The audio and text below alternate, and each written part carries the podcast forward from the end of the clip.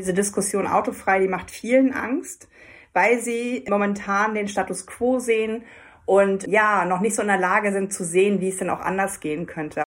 She likes Tech. She likes Tech. Der Tech-Podcast von NDR Info. Hi und herzlich willkommen bei einer neuen Folge von She Likes Tech. Ich bin Svea Eckert und ich bin Eva Köhler. Wir sind Tech-Journalistinnen und wir sprechen hier jede Woche mit einer Frau aus der Tech-Branche über ihre Arbeit, über ihr Fachgebiet und auch über das Frausein. Eva, heute haben wir echt jemand Spannendes zu Gast. Ich freue mich riesig. Äh, und zwar Katja Diel, Mobilitätsexpertin. Die hat ja einen Podcast, der heißt She Drives Mobility über kluge und smarte Städte. Und genau darüber wollen wir heute mit ihr sprechen, über Smart Cities und die Zukunft von Mobilität. Hallo Katja. Ja, hallo ihr beiden. Ich freue mich sehr, unter Frauen zu sein. Katja, du wurdest uns ja empfohlen. Du warst ein Vorschlag aus unserer wunderbaren Chilex Tech Community, die uns ähm, ja sehr gerne Expertinnen vorschlagen. Spannend bei dir ist, du warst ja erst äh, lange in der Wirtschaft, hast dort ähm, auch Karriere gemacht warst dann eine Zeit bei Vielmann. So, Vielmann denkt man erstmal, hä, Mobilität. Und dann hast du dich von Vielmann aus aber entschieden zu sagen, okay, ich will in Richtung Mobilität, bist heute Expertin, bist Speakerin, hast den Podcast und ähm, bezeichnest dich selbst auch als ja fast äh, Mobilitätsaktivistin. Warum hast du dich dahin entwickelt? Wie kam dieses Umdenken? Ich glaube, manchmal ist man sehr lange in, in einem gewissen Bereich tätig und man muss vielleicht mal was ganz anderes tun, um dann zu merken, ich mag das eigentlich, was ich da mal gemacht habe, aber ich möchte es vielleicht anders machen.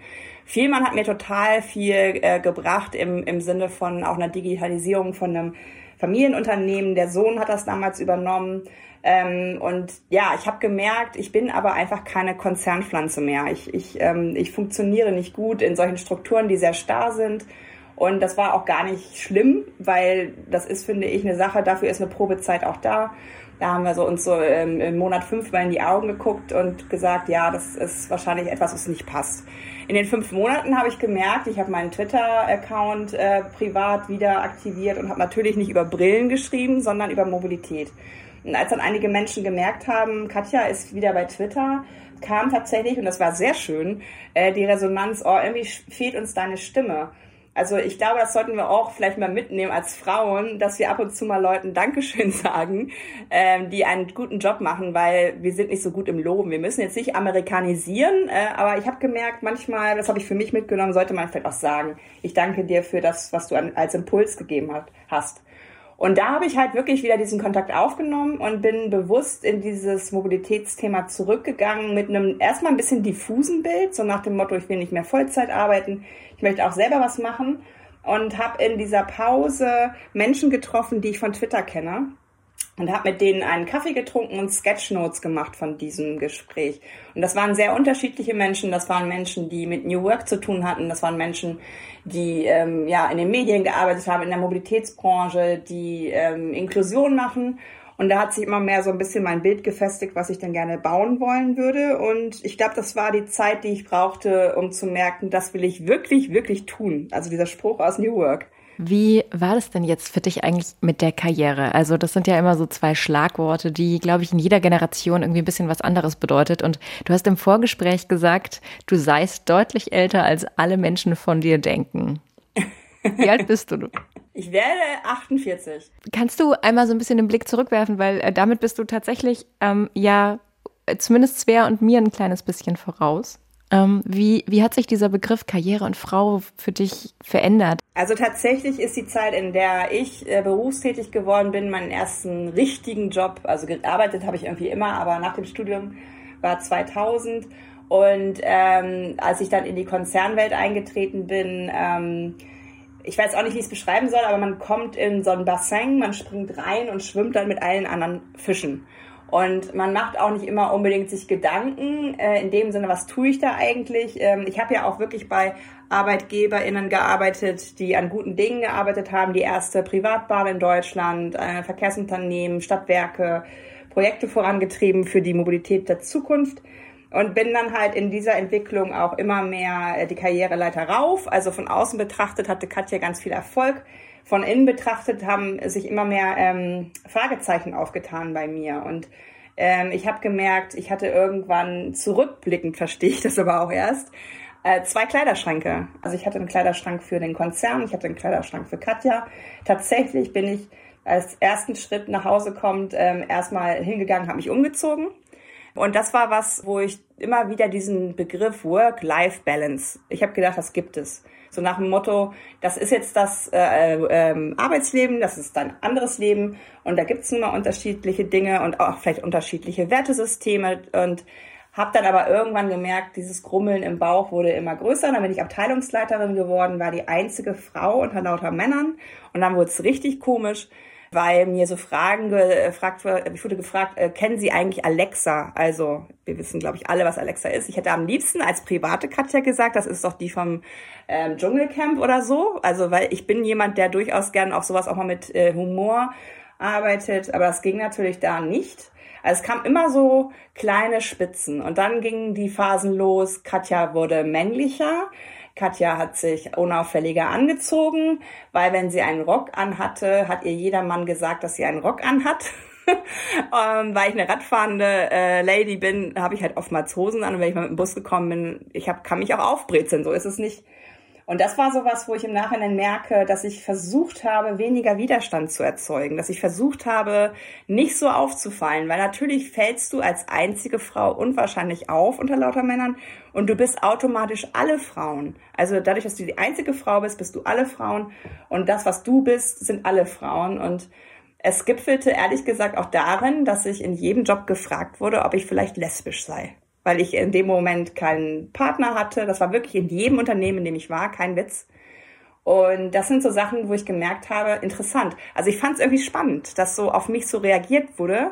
Aber es war natürlich auch anstrengend, weil du immer so ein bisschen in der Verteidigungshaltung bist. Ja, und dann sicherlich auch kein Umfeld, wo man kreativ sein will, ne, was man auch als inspirierend empfindet. Also, aber ich finde, ich muss ehrlich sagen, ich glaube, dass sich da im Moment viel tut. Also gerade im Vergleich zu vielleicht vor zehn Jahren. Also ist zumindestens, ich bin da zumindest im Moment ganz positiv, dass ich das Gefühl habe, dass auch ein bisschen schwerfälligere Unternehmen sich wandeln, dass auch Konferenzen sehr stark ähm, darauf achten, dass sie einen Anteil weiblicher Speakerinnen haben. Also das finde ich ganz gut. Ähm, wie empfindest du das?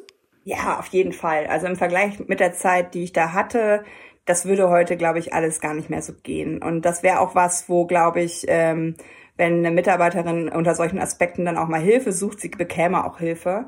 Denn ganz ehrlich, das müssen wir, glaube ich, auch nicht verschweigen, der Fachkräftemangel treibt das ja auch voran. Ne? Also das ist etwas, wo sich Arbeitgebende natürlich neu aufstellen, weil sie merken, die jungen Menschen und damit auch die jungen Frauen, die legen halt auf andere Dinge Wert. Und es gibt auch junge Männer, die in Elternzeit gehen wollen. In meiner Wahrnehmung war das ein Herr, der hat einen Monat Elternzeit genommen, der wurde ge ge gefeiert, als hätte er ich weiß nicht was gemacht. Und ähm, das sind so Dinge, wo ich so merke, da bricht auf jeden Fall was auf. Und vor allen Dingen auch, ehrlich gesagt, habe ich das ja mit vier Mann auch gemacht und die mit mir. Man nutzt halt eine Probezeit, um zu gucken, ob es passt oder nicht. Und das ist völlig valide, weil äh, warum soll man sich aneinander binden, 40 Stunden die Woche, äh, wenn man merkt, das funktioniert so nicht.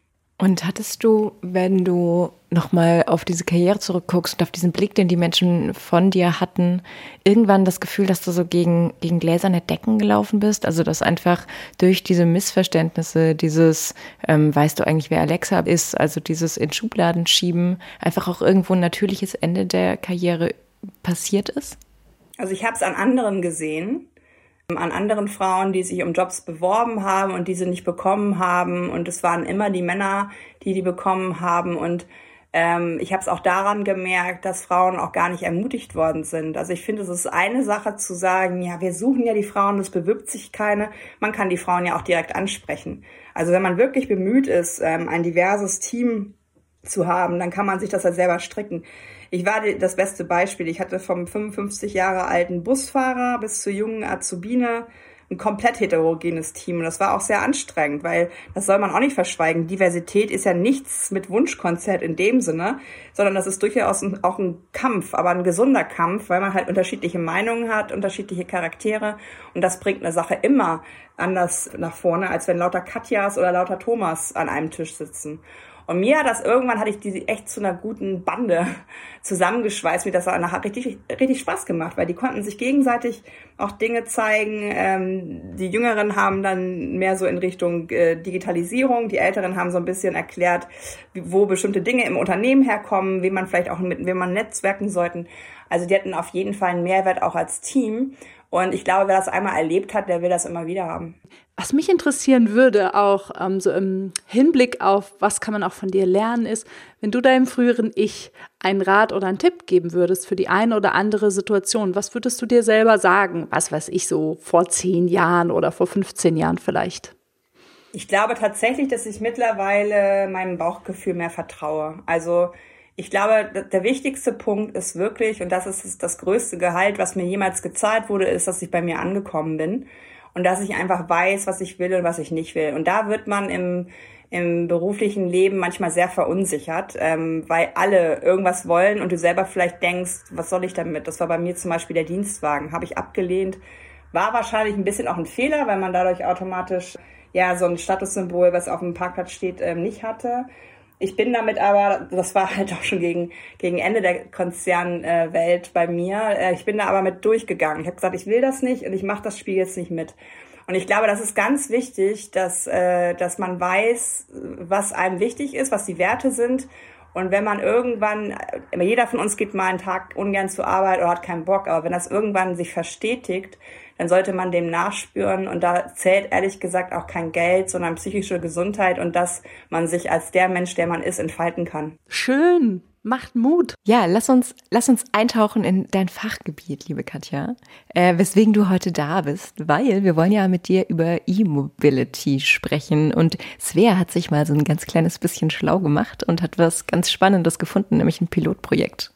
Ich hatte auf Twitter vor einer Weile, ist schon ein bisschen her, habe ich ein Video gesehen und es hat mich wahnsinnig inspiriert und auch beeindruckt. Ich dachte erst, es ist eine Animation.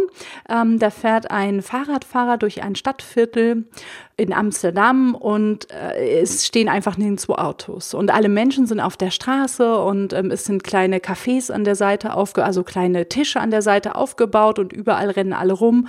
Und dann habe ich natürlich das gelesen und dann, ja, war es tatsächlich so, ein Pilotprojekt. In 2019 war das äh, in Amsterdam, ein Stadtviertel. AnwohnerInnen haben ihre Autos in die nahegelegene Tiefgarage geparkt. Und ja, da gibt es Fotos von und das hat mich sehr beeindruckt. Ja, und ich glaube, auf einem Bild waren auch wirklich, da saß eine Familie mitten auf der Straße, auf dieser Kopfsteinpflasterstraße. Ähm, ich bin ach, ich bin auf der einen Seite mega beeindruckt davon. Ich finde das total schön und, und wahnsinnig idyllisch und ganz, ganz toll. Und auf der anderen Seite weiß ich aber, weil ich ja hier mitten in der Stadt wohne, auch wie sehr ich halt auf öffentliche Verkehrsmittel angewiesen bin und wie wichtig es für mich halt irgendwie auch ist, schon auch mal in ein Auto springen zu können oder in Bus und in Bahnen. Und da bin ich dann immer so ein bisschen, ja, autofrei ist okay, aber das alleine ist ja nicht die Lösung. Ich muss ja trotz allem irgendwo hinkommen. Also autofrei alleine kann jetzt in meiner Welt nicht so ganz die Zukunft sein. Katja, wie siehst du das? Es sind autofreie Städte die Zukunft, in die wir laufen? Diese Diskussion autofrei, die macht vielen Angst, weil sie momentan den Status quo sehen und ja, noch nicht so in der Lage sind zu sehen, wie es denn auch anders gehen könnte. Aber ehrlich gesagt, das ist ja erst so seit den 30er, 40er Jahren diese Entwicklung. Dann gab es halt dieses Wirtschaftswunder. Das war ja mal eine andere Stadt und wir haben sie autozentriert ähm, aufgebaut. Und deswegen glaube ich, haben wir gerade eine relativ große Chance, die nicht aus der Vernunft herauskommt, sondern aus der Klimakrise, weil der Verkehrssektor ja immer noch ähm, ja, zu viel Emissionen hat. Und zu den Emissionen zähle ich auch Lärm, Platzbedarf und andere Dinge. Und ich glaube, die Chance, die wir gerade haben, ist wirklich in diesem Stillstand der, der Pandemie vielleicht auch, äh, zu schauen, wer ist denn schon nicht mehr äh, mobil? Wen schließen wir aus? Wie leben wir auch da die von mir so herbeigesehnte Diversität? Und da hilft es immer einfach, und das ist halt überhaupt nicht digital oder erst recht digital, mit Leuten zu sprechen, die gerade schon das Gefühl haben, sie haben keine Mobilität mehr in der Stadt.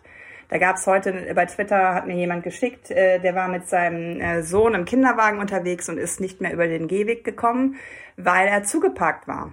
Und das ist für mich halt sowas, ähm, diese Selbstverständlichkeit, mit der Gehwege zugeparkt sind. Ehrlich gesagt glaube ich, dass ganz viele Probleme sich lösen würden, auch in einer Stadt wie Hamburg, wenn ganz krass die Straßenverkehrsordnung durchgesetzt worden wäre, jeden Tag, denn dann würden die Leute merken, was sie tun. Und wir sind zu sehr daran gewöhnt, dass das Auto diese Privilegien hat, die wir mit einer Norm oder mit einem Recht auf verwechseln. Wichtiger Punkt.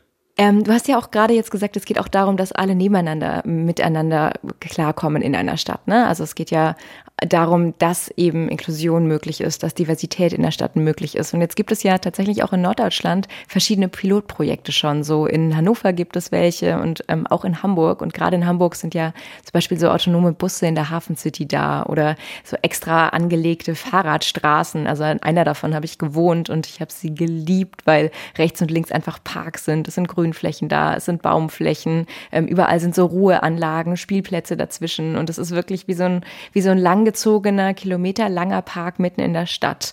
Ähm, und die sind schon, finde ich, wahnsinnig toll.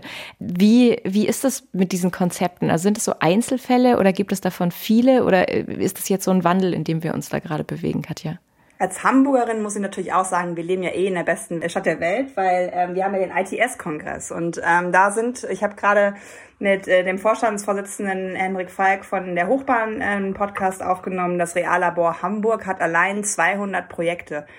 Das ist ähm, begleitet vom deutschen, äh, vom DLR, vom deutschen Luft- und Raumfahrtzentrum, auch wissenschaftlich. Also das heißt, die ganzen Projekte werden nicht nur einfach gemacht und dann wieder in eine Schublade getan, sondern da ist ganz große Bürgerinnenbeteiligung.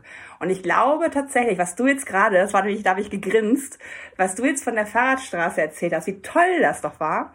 Sowas brauchen wir. Wir brauchen einfach wirklich ähm, ja, Hilfen für Menschen, die nicht mehr die Fantasie haben, sich die Stadt autobefreit zu denken, die eher in Problemen denken, die dann mit so komischen Fragen kommen und was macht die Feuerwehr?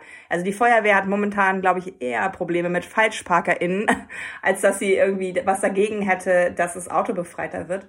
Und ich glaube tatsächlich, wenn wir ähm, einfach mal reflektieren, warum fahren wir und wohin in Urlaub in Gebiete, die ruhig sind? Warum ähm, meinen wir als StädterInnen, dass es so stressig ist und wir brauchen Urlaub? Ich glaube, ich bin diejenige, die ganz gerne aus der Haustür treten würde und der Urlaub beginnt. Also es soll ruhig sein, es soll ein Miteinander geben und ich glaube auch, da braucht es halt beides, Angebote, aber auch eine Wiederverwertung in, äh, für Stadtraum in dem Sinne, dass er einen Wert erhält, weil das ist momentan eine kostenlos zur Verfügung gestellte Fläche für abgestellte Fahrzeuge und ich glaube, wenn wir das verändern könnten, dann erlebt man auf einmal, was es bedeutet, dass es eben kein Verzicht ist und dass es auch nicht das ein Eingriff in die Freiheit ist, sondern dass es Freiheit bedeuten kann, auch ohne Auto unterwegs zu sein.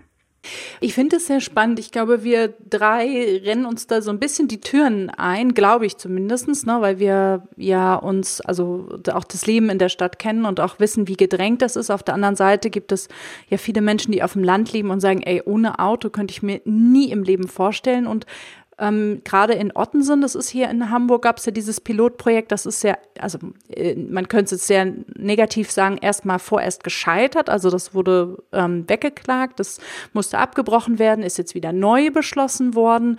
Ähm, ja, woran scheitern solche Pilotprojekte? Auf jeden Fall löst du in der Stadt keine Probleme, ähm, wenn du das Land und den umgebenden Raum mitdenkst. Denn es gibt ja PendlerInnenbeziehungen, es gibt Menschen, die leben äh, suburban oder auf dem Land und arbeiten in Hamburg. Also das ist auf jeden Fall was. Verkehrswende gewinnst du äh, nicht in der Stadt, sondern um unseren Senator zu zitieren, Verkehrswende wird im Umland gewonnen, weil natürlich heißt es dann Verhalten zu verändern. Und ich glaube, dass manchmal bestimmte diffuse Ängste und ähm, die werden durch bestimmt auch Lobbyarbeit in die Welt gesetzt, äh, dafür Sorge tragen, dass man gar nicht aushält, bis so ein Versuch überhaupt mal äh, beendet ist. Ich glaube tatsächlich, mhm. so Städte wie Paris und London haben das gezeigt oder auch Madrid, Mailand, dass wenn du autobefreite Städte hast, die äh, Umsätze steigen, was für mich komplett Logo ist, weil ein vorbeifahrender Autofahrer kann ja nicht shoppen. Jemand, der zu Fuß geht und mit dem Rad, der macht auch Windows-Shopping und sagt, ach, was ist das denn, da will ich mal rein. Und so wurde festgestellt, dass ähm, Autofahrende zwar äh, einzeln gesehen mehr Wert generieren, dass aber auf lange Strecke von Fahrradfahrenden, die kommen öfter und haben viel mehr dann im Rucksack sozusagen, als es der Autofahrende kann. Und ich glaube, das ist etwas, wo wir merken, da überzeugen die Fakten nicht, da sind die Ängste größer, da kannst du, so ähnlich wie jetzt auch in der Corona-Situation, da kannst du noch so viele Studien zeigen, die Leute glauben das einfach nicht, weil sie es in ihrem eigenen Leben sich nicht vorstellen können, weil ihr eigenes Leben vom Auto bestimmt ist und sie die Alternative vielleicht auch gar nicht kennen. Mhm.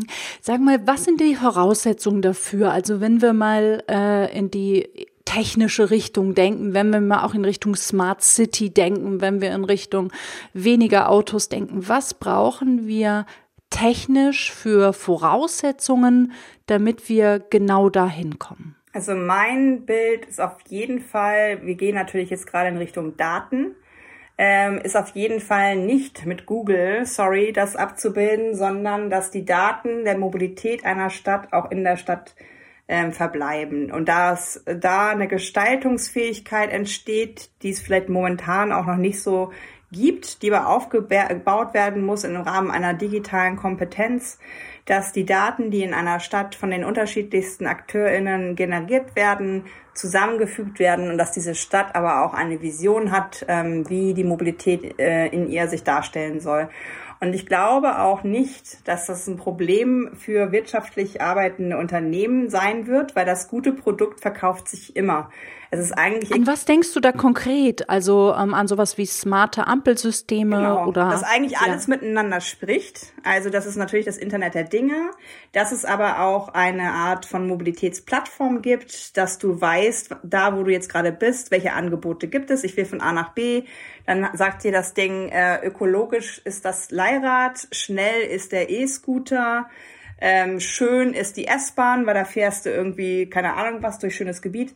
Also, dass du sozusagen die App lernt dich immer besser kennen nach den Voraussetzungen, die du gibst. Und manchmal ist da halt auch ein Carsharing-Auto dabei, äh, weil das das Sinnvollste ist. Also eine, eine unabhängige Plattform, die dich wirklich berät. Und ähm, dann kannst du auch noch sagen, ich will ein Profil anlegen, ähm, dass ich, wir haben eben Moja skizziert. Das ist ja so ein, ähm, ein, ein Fahrzeug äh, von der Volkswagen-Gruppe, wo Menschen gepoolt werden, also wo man sich den, den Weg auch teilt. Dann ist vielleicht in dem Sessel, in dem du sitzt, Katja will quatschen oder Katja will ihre Ruhe, dass man halt auch da irgendwie so äh, eine Interaktion geht. Also da sehe ich ganz viele Möglichkeiten. Ähm, Smart City ist für mich etwas, was von vielen gestaltet wird, wo wir auch wiederum mit vielen sprechen und wo nachher auch eine große Sicherheit vielleicht besteht, äh, weil ähm, ja so ein gewisser Bedarf an, an, an Verkehren immer noch äh, durch die Verkehrsunternehmen generiert wird, die natürlich, man sagt immer so schön, die großen Gefäße fahren und dafür schnelle Hauptstrecken sorgen. Und Jetzt sind es ja immer alles ganz viele Einzelprojekte, ne? Also irgendwie, es sind äh, Carsharing-Sachen, es ist E-Scooter, es ist äh, mal eine gute App der öffentlichen Verkehrsmittelbetriebe. Wie also wie wird daraus eine komplette Stadt, die genau so funktioniert nach diesem Vernetztheitprinzip und vor allem wann, wann wird es kommen? Das Problem, was wir lösen müssen, ist ein gewisses Problem, das auch mit Eitelkeit zu tun hat. Und das kenne ich aus allen Bereichen. Es gibt äh, im Bereich der Autoindustrie kleine Könige, es gibt im Bereich der Verkehrsunternehmen kleine Könige, es gibt bei der Mikromobilität kleine Könige und die müssen jetzt mal alle miteinander reden und doch mehr Königinnen vor allen Dingen in ihre Branche holen. Ich glaube tatsächlich, das ist einfach eine, eine, wie soll ich sagen, eine, eine, Party von Kernkompetenzen. Dass wir ähm, anerkennen, ich kann nicht alles, aber das, was ich kann, das mache ich gut und das verbessere ich. Und da, wo ich, äh, wo ich merke, da brauche ich jemand anderes, hole ich mir den auch partnerschaftlich rein. Das zeigen ja auch diese, diese Projekte in Hamburg. Da ist ein Ioki von der Bahn, eine Tochter, die machen einen autonomen Bus, eben auch nicht in der Innenstadt, sondern in einem Außenbezirk, der die Menschen ähm, zum Bahnhof bringt, damit sie dann umsteigen in eine S-Bahn. Also ich glaube, die ähm, Technik und äh, die, die Kompetenzen sind irgendwie schon auch fast alle da, aber wir müssen sie so zusammenbringen, dass sie neue Produkte und eine ganz tolle Stadt bauen, weil Kernkompetenzen ähm, normalerweise in Silos liegen, äh, die nicht miteinander agieren. Mhm. Also das hat auf jeden Fall was mit Milieu zu tun. Ich finde, es ist natürlich schon extrem auffällig, dass wir in Nordeuropa ähm, schon, also dass wenn man nach Schweden schaut, ne, oder wenn man in andere nordeuropäische Länder schaut, dass die viel weiter sind in dem Bereich. Und es ist natürlich extrem auffällig, dass die keine große Autoindustrie haben, beziehungsweise gar keine Autoindustrie. Und bei uns ist nun mal Autoindustrie, ich habe es tatsächlich gerade eben mal nachgeguckt, Jahresumsatz ähm, 400 Milliarden Euro. Das ist halt einfach ein wahnsinniger Wirtschaftszweig auch bei uns. Ne? Also ich denke, da, da geht es auch einfach um knallharte, riesengroße wirtschaftliche Interessen. Wenn wir alle anfangen, Fahrrad zu fahren, dann haben wir halt auch ein Wirtschaftsproblem. Ja, da steckt ja hinter den E-Fuels und Wasserstoffdebatten für Neuwagen. Ne? Da steckt genau Big Oil dahinter, da steckt genau auch die Autoindustrie dahinter, weil es werden weiterhin fossile äh, Brennstoffe benötigt und es werden weiterhin Autos gefahren, die Ersatzteile brauchen und mehr in die Werkstatt müssen als elektrische Autos. Elektrische Autos haben ja sehr viel weniger bewegliche Teile, sind ähm, wartungs ja, wie soll man sagen, das Gegenteil von intensiv, wartungsarm. Und ich glaube tatsächlich, dass es bei den Skandinaviern auch nicht so eine krasse Autoliebe gibt. Ich finde total, dass das Auto uns äh, in den Wirtschaftswunderjahren auch ein Symbol war, dass das auch was gab, wo ich total dabei bin, dass das wichtig war. Aber wir haben jetzt einfach eine neue Zeitrechnung, wir haben eine Klimakrise. Entweder nehmen wir das ernst und verändern uns und verändern uns auch mit den Sachen, wo ihr ja vorhin gesagt habt, die Konzerne sind auf dem Weg, mehr Diversität ähm, zuzulassen. Wenn wir das alles ernst meinen, dann müssen wir was verändern. Und ich glaube auch immer noch dran, dass Autoindustrie tolle Fahrzeuge für diese Lücke zwischen privaten Pkw und Bus oder Bahn bauen könnte. Moja ist ja so ein Beispiel. Das ist nicht gut gemacht, weil es nicht barrierefrei ist. Jemand mit einem Rollstuhl kommt da nicht mit. Aber es ging schon in die richtige Richtung. Und ich glaube, wenn man da hinschauen würde, weil die Projekte, die ich begleite, die holen gerade immer dieses London-Taxi zum Beispiel, das ist nicht deutsch, das ist aber barrierefrei und teilelektrisch. Und wenn Autoindustrie solche Fahrzeuge baut, da, da sehe ich ganz viel Musik drin. Das kann man auch wieder fördern. Da gibt es irgendwie wieder ein paar Milliarden und warum nicht so mal denken? Weil wir müssen, und das ist das Blöde, ja weniger Autos werden, wenn wir die Klimaziele erreichen wollen. Bei smarten Städten oder bei dem, was wir darunter verstehen, geht es ja tatsächlich gar nicht darum, dass sich irgendwann mal irgendwo jemand gedacht hat, Mensch, wäre ja total cool, wenn wir unsere Städte jetzt umbauen, viele Milliarden Euro in die Hand nehmen, um einfach die kompletten Innenstädte umzubauen, sie schöner zu machen oder sie eben autofreier zu machen, sondern es geht vor allem eigentlich darum, dass äh, Menschen sich wohler fühlen und das heißt, es geht um Lebensqualität und es geht um Klimaschutz. Aber wie genau sollen jetzt smarte Städte genau das überhaupt erreichen? Ich glaube, da ist halt viel smart in dem Sinne, dass es effizient wird. Weil aktuell, da müssen wir uns auch nichts vormachen, ist das Auto das ineffizienteste, was es überhaupt gibt. Statistisch fährt es nur 45 Minuten mit 1, irgendwas Personen und es sind zwei bis drei Tonnen Stahl, die bewegt werden für 80 Kilo, 90 Kilo. Und das ist so etwas, das sehe ich überhaupt nicht als smart an. Smart wäre, wenn dieses Gefährt äh, die ganze Zeit rolliert. Äh, und ich finde, die Übergangszeit kann man durchaus auch noch mit dem Chauffeur machen. Das ist auf jeden Fall ein, ein, ein smarterer Weg, Mobilität abzubilden, als dass man etwas hinstellt, was 23 Stunden sich nicht bewegt. Und ich glaube manchmal, dass dieses Smart gerne äh, 40 Jahre in die Zukunft gerichtet wird, gerne sehr digitalisiert, mit sehr spacigen ähm, Bildern untermalt, eigentlich beginnt Smart aber schon heute oder gestern, weil wir uns ja die, die Spuren legen müssen, die uns in die Zukunft führen. Und da ist Smart für mich vor allen Dingen etwas, was ähm, alte Silos auch da wieder einreißt, indem man sagt, wie bewegt sich ein Mensch im Rollstuhl, wie bewegt sich jemand, der nicht gut sehen kann, der langsam ist. Also ich komme schon manchmal nicht über manche Ampeln. Ich hatte mal zwei Monate eine Krücke, das war noch schlimmer. Da merkst du erstmal, wie Ampeln geschaltet sind. In meiner Welt ist das nicht smart. Lass uns doch nochmal kurz beim Klimaschutz bleiben. Ähm, nämlich, es gab ja ein Bundesverfassungsgerichtsurteil, nämlich das Klimaurteil.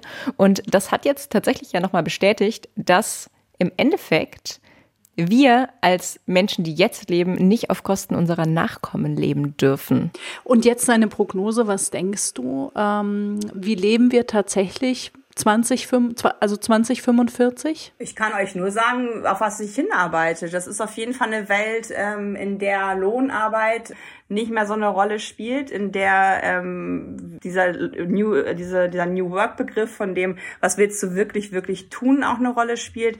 Es ist etwas, wo ich vor die Tür trete, es ist ruhig, ähm, die Geräusche, die ich höre, sind Kinderlachen und sich unterhaltende Menschen. Ich habe eine komfortable Mobilität in der Stadt, aber auch auf dem Land.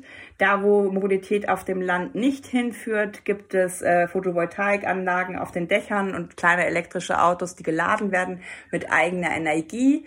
Wir sind sehr viel autarker geworden von großen Konzernen, weil vielleicht sogar in Hamburg Urban Gardening möglich ist und man da bei einem Spaziergang in der Mittagspause das Gemüse mitnimmt, was man für den Salat zubereitet. Also ich glaube, so ein bisschen ähm, geht es zurück äh, in die Vergangenheit, in die Zukunft, dass ähm, Städte eigentlich wieder Begegnungsorte sind, dass aber auch der ländliche Raum an Lebensqualität äh, gewinnt. Der ist ja auch sehr versiegelt und da sind auch so, ja, so eine schlechtere Kopie der Stadt.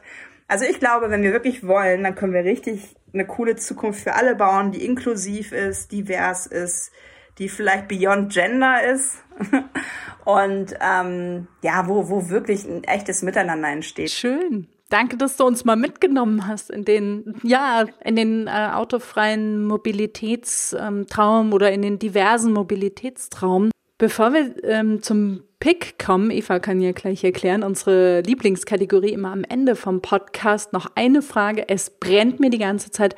Wie bewegst du dich eigentlich durch die Stadt? Also ich bin ähm, Radfahrend. Ich werde mir jetzt auch ein Klapprad äh, kaufen, weil ich vor der Pandemie vorhatte, mir das zuzulegen, weil ich viel mit der Bahn unterwegs war und immer vor Ort auch mich bewegen wollte. Und du kannst ein Klapprad mitnehmen, was kann man auf so eine Koffergröße zusammenklappen. Ich will jetzt die Marke nicht nennen, die Leute, die es kennen, wissen. Und das kannst du als Gepäckstück mitnehmen. Also das kannst du so zwischen die ICE-Sitze schieben und hast dann direkt, wenn du aussteigst, deine eigene Mobilität. Und darauf freue ich mich schon sehr, weil ich habe mich jetzt, es ist schlimmer als Auto kaufen, glaube ich, wenn man sich ein Rad kauft ähm, habe mich jetzt für ein Modell entschieden. Ansonsten in meinem Viertel zu Fuß, viel mit der U- und S-Bahn äh, der Hochbahn. Carsharing mache ich aktuell gar nicht mehr. Das ist hier in Berlin durch den Berlkönig äh, kannibalisiert worden. Das ist ja das Produkt der BVG. Da muss ich nämlich keinen Parkplatz suchen. Das ist für mich immer das Furchtbarste. Leider fährt Moja gerade nicht. Äh, daran merkt man auch, dass nicht äh, alle Mobilität von Privaten gemacht werden darf. In der Pandemie ähm, müssen die wirtschaftlich denken und bieten das Angebot deswegen nicht an. Also ich habe einen richtigen Mixmax, wo relativ wenig Auto stattfindet. So, jetzt der Pick. Der Pick. Wer willst du?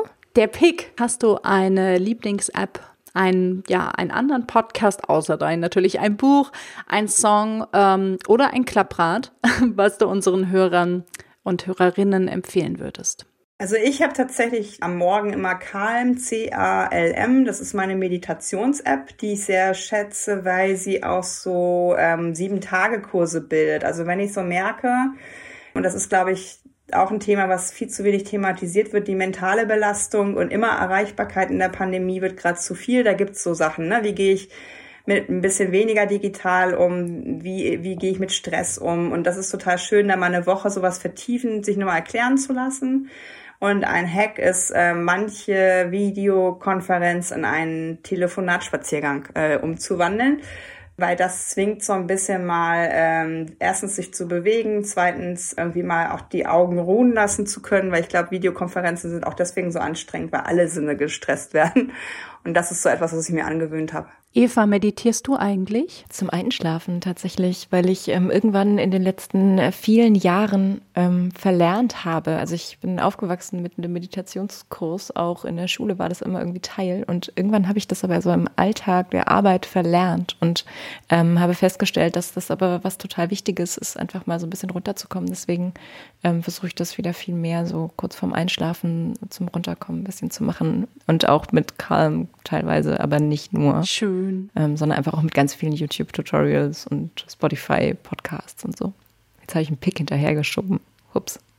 Nein, schön, schön. Ich hatte tatsächlich das so ein bisschen angefangen. Wann war das jetzt äh, im März, als das losging mit der Pandemie? Da hatte ich das tatsächlich zeitweise auch gemacht und habe es jetzt wieder so ein bisschen äh, schleifen gelassen. Aber Katja, man kann das richtig lernen. Ich habe das gemerkt, ne? Das ist wie so ein Muskeltrainieren. So ist das beim Meditieren auch, ne? Ich finde wirklich genau, was du sagst. Je öfter man das macht, desto einfacher ist das und auch desto einfacher kommst du im, im Alltag wieder besser runter, wenn du dich so aufregst oder, oder in irgendwas hängen bleibst gedanklich. Da helfen, helfen dir diese Techniken wirklich.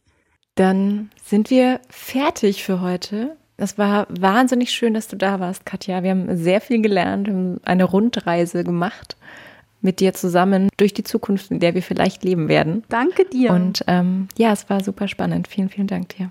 Einmal Zukunft und zurück. Ja, ich fand's super spannend, möchte aber ein bisschen selbstkritisch sagen, dass wir jetzt schon sehr auf der Linie von Luisa Neubauer heute waren, ne? Hm, ja, ich finde, es ist aber, für mich ist es wirklich die Zukunft, Eva. Ich fahre halt äh, Fahrrad, ich fahre E-Bike. Ähm, ich habe ja zugegebenermaßen tatsächlich auch, fahre ich Elektroauto äh, mit meiner Familie. Was ich großartig finde und ich möchte einmal sagen, wie geil es ist, wenn man da drin sitzt und dann Gas gibt, dann freut man sich auch als Beifahrer sehr. Ja, weil man hört auch nichts. Ne? Also das, das ist tatsächlich für mich, das, äh, deswegen, mm, ich bin halt wirklich kein ähm, SUV-Fahrer vom Land, muss man ehrlicherweise dazu sagen, so als Disclaimer auch jetzt für diese Podcast-Folge, die vielleicht für einige HörerInnen irgendwie zu grün war, aber ne, Eva, du bist ja auch, du bist zwar äh, Innenstadtbewohnerin, aber fährst ja auch, ne, Bahn, Fahrrad, Bus, und du läufst. Ja, sehr viel. Ähm, aber ich habe natürlich ehrlicherweise auch ein Auto und kein E-Auto, sondern ich habe einen Standardbenziner. Ich hadere da sehr, sehr viel mit, wie wahrscheinlich wir alle, weil ich es total schade finde, dass es so notwendig ist, so ein teures Auto zu unterhalten ähm, über so viele Jahre hinweg, dass man nur für den Arbeitsweg braucht, weil es eben nicht möglich ist, teilweise dann doch alle Arbeitswege, auch ein bisschen außerhalb der Stadt, wirklich irgendwie mit den öffentlichen einigermaßen klimaneutral oder einigermaßen umweltschutzfreundlich hinter sich zu bringen. Und das ist einfach schade. Mir blutet da mein Herz immer ein bisschen, wenn ich in den Keller gehe. Aber ich mag natürlich, wie, wie wahrscheinlich jeder, der ein Auto besitzt, mein Auto trotzdem auch sehr gerne. Wie geht's euch eigentlich mit dem Thema Mobilität und Klima? Schreibt's uns doch mal ähm, bei skilextech.ndr.de.